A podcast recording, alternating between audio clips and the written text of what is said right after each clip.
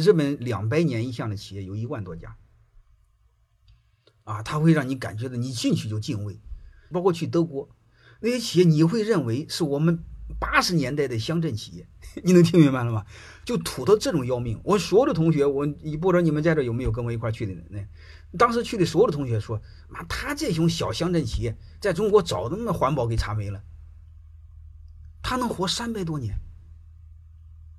啊，就是小作坊企业，人家就可以这么活，啊，很小，就隔壁是他家，就前院是家，后院是一个小厂，呃，几十号人，但是你会发现，你各方面都不行，但是人家就说我活了三百年，你马上敬畏感就起来了。然后来一个人就说我是这家企业的第六代，你什么感觉？你会发现我们没有，我们到任何地方没有敬畏感。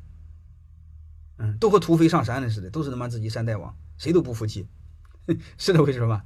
所以你会发现，我们有太多的路要走。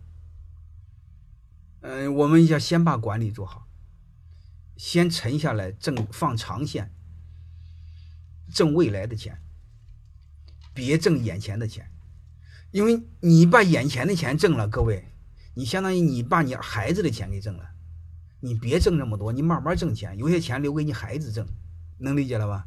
你把该挣的都挣完了，将来没钱怎么办呢？你眼前少挣点，留给你儿儿子孙子多好呢，何必呢？这不就是积德吗？各位，做企业做个长线，给后代留点钱多好呢。欢迎大家的收听，可以联系小助理加入马老师学习交流群：幺五六五零二二二零九零。